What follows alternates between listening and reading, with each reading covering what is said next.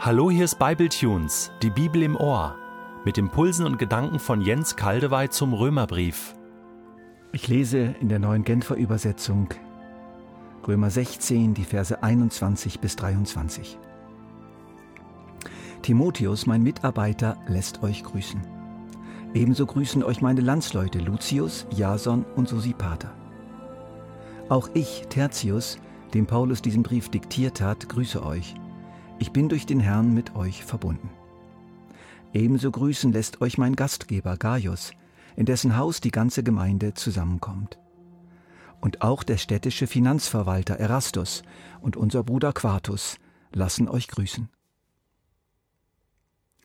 Hier dürfen wir einen Blick werfen in die direkte menschliche Umgebung von Paulus, aus der ebenfalls nun allerlei Grüße an die Gemeinde in Rom erfolgen. Paulus war kein Einzelkämpfer. Der große Apostel war eingebettet, er war Teil eines Beziehungsnetzes. Am nächsten bei ihm war Timotheus. Von ihm richtet er den ersten Gruß aus. Mein Mitarbeiter nennt er ihn. Ein kostbarer Mann, sehr wichtig für Paulus, als Arbeiter und als Mensch. Gerade an Timotheus wird deutlich, dass Paulus ein geistlicher Vater war, voller Verantwortungsgefühl und auch ein Mensch. Wir merken an dieser Beziehung zwischen Paulus und Timotheus, wie einsam Paulus oft war und wie menschlich und wie verletzlich. Hören wir uns mal einige Bemerkungen von Paulus über Timotheus an, aus anderen seiner Briefe. Um euch zu helfen, habe ich Timotheus zu euch geschickt, den ich liebe, als wäre er mein eigener Sohn, und der mir ein zuverlässiger Mitarbeiter in meinem Dienst für den Herrn ist. Ich habe nämlich keinen, der in allem so mit mir übereinstimmt und der sich, wenn er zu euch kommt, so aufrichtig um eure Belange kümmert, kümmern wird wie er. Den anderen geht es allen nur um sich selbst und nicht um die Sache Jesu Christi. Wenn Timotheus zu euch kommt, macht es ihm nicht schwer, seinen Auftrag zu erfüllen, denn er tut wie ich die Arbeit, die der Herr uns zugewiesen hat. Niemand soll ihn geringschätzig behandeln. Ich warte sehnsüchtig auf ihn und auf die Brüder, die mit ihm gereist sind. An Timotheus selbst schreibt er einmal, Du, lieber Timotheus, stehst mir durch den Glauben so nah, als wärst du mein eigener Sohn. Merken wir, wie wichtig Timotheus für Paulus war? Paulus hatte oft erlebt, wie sogar leitende Mitarbeiter sich nicht loyal verhielten, ihn im Stich ließen und er sich nicht auf sie verlassen konnte. Paulus lebte nicht in einer heilen Welt. Auch in der christlichen Szene musste er viele Auseinandersetzungen und Angriffe überstehen. Aber mit Timotheus hatte er tatsächlich so etwas wie ein Dream Team. Es gab aber nicht nur Timotheus, es gab auch andere, die Paulus hier und in anderen Briefen respektvoll, dankbar und lobend erwähnt. Sie arbeiteten für ihn und mit ihm, sie begleiteten ihn kürzere oder längere Zeit. Paulus reiste und arbeitete praktisch immer im Team. Ich gehe davon aus, dass unser großer Bruder eine sehr kompetente, sehr willensstarke, kämpferische und sicher sehr dominante Person war, die manche provozierte und auch heute noch vielen von uns Mühe macht, weil man sich gelegentlich so schwach und unvollkommen fühlt bei ihm. Wer kann schon mit Paulus mithalten?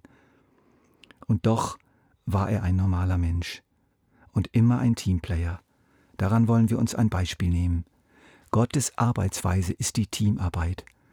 Das wird übrigens sehr schön erkennbar in der gewaltigsten und reichhaltigsten Vision von Gott in der ganzen Bibel, Offenbarung 5 bis 6. Um Gottes Thron herum finden sich 24 Throne mit 24 Ältesten. Das sind keine Engel, sondern Menschen. Näheres dazu in meiner Bibletunes Offenbarungsauslegung. Diese Ältesten symbolisieren Gottes leitende Mitarbeiter unter den Menschen zu allen Zeiten. Er hat ihnen einen Thron gegeben, das heißt Kompetenz, Autorität, Ehre, Verantwortung, eigenen Freiraum. Gott selbst hat sich zur Teamarbeit entschieden. Paulus spricht zu uns aus einem Kreis von Menschen, in dem er eingebettet ist. Da sind neben Timotheus Lucius, Jason und Sosipater – Sie tun ihm so gut, weil es echte messianische Juden sind, aus seinem eigenen Volk. Sie sind wie er ein Zeichen, dass Gott Israel nicht verstoßen hat. Wie wir es in der Auslegung von Römer 11 gehört haben. Da ist aber auch sein Schreiber, Tertius, der auch grüßen lässt. Den ganzen Brief hat er aus dem Mund von Paulus diktiert bekommen. Dabei hat er die Mimik von Paulus mitgekriegt, den Tonfall und die Lautstärke.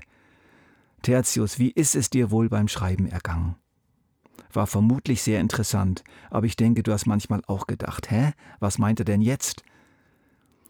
Aber jedenfalls, Paulus hatte auch einen Sekretär, mindestens manchmal. Und er wird nicht vergessen, er meldet sich zu Wort. Hallo, ich bin auch noch da. Und Paulus lässt ihn. All ihr Sekretärinnen und Schreibkräfte und Bürohelfer unter den Bibletunes-Hörern, Gott weiß, ihr seid auch da und ihr leistet eine tolle Arbeit. Was wären die Verkündiger und Pastoren und Leiter ohne euch? Paulus hatte auch einen Gastgeber, Gaius, ein offensichtlich wohlhabender Mensch, dessen Haushalt und Anwesen so groß war, dass sich in seinem Haus eine ganze Gemeinde regelmäßig traf. Immer wieder hatte Paulus solche Gastgeber, Lydia zum Beispiel, die reiche Purpurhändlerin. Auch Jesus selber hatte solche Gastgeber, Maria und Martha, Zachäus und viele andere. Petrus wohnte längere Zeit bei Simon in Joppe, der einen Gerbereibetrieb hatte. Was für ein Segen sind solche Gastgeber. Ich hatte selbst auch viele bei meinen zahlreichen Reisen als Bibellehrer, und an viele erinnere ich mich dankbar. Da ist die Rita in Luzern, die mich und meinen Freund grad kürzlich aufgenommen hat und uns nach Strich und Faden verwöhnt hat. Und ich habe mich bei ihr bedankt und dann sagt sie mir strahlend, du, ich mach das so gern, das ist einfach meine Gabe.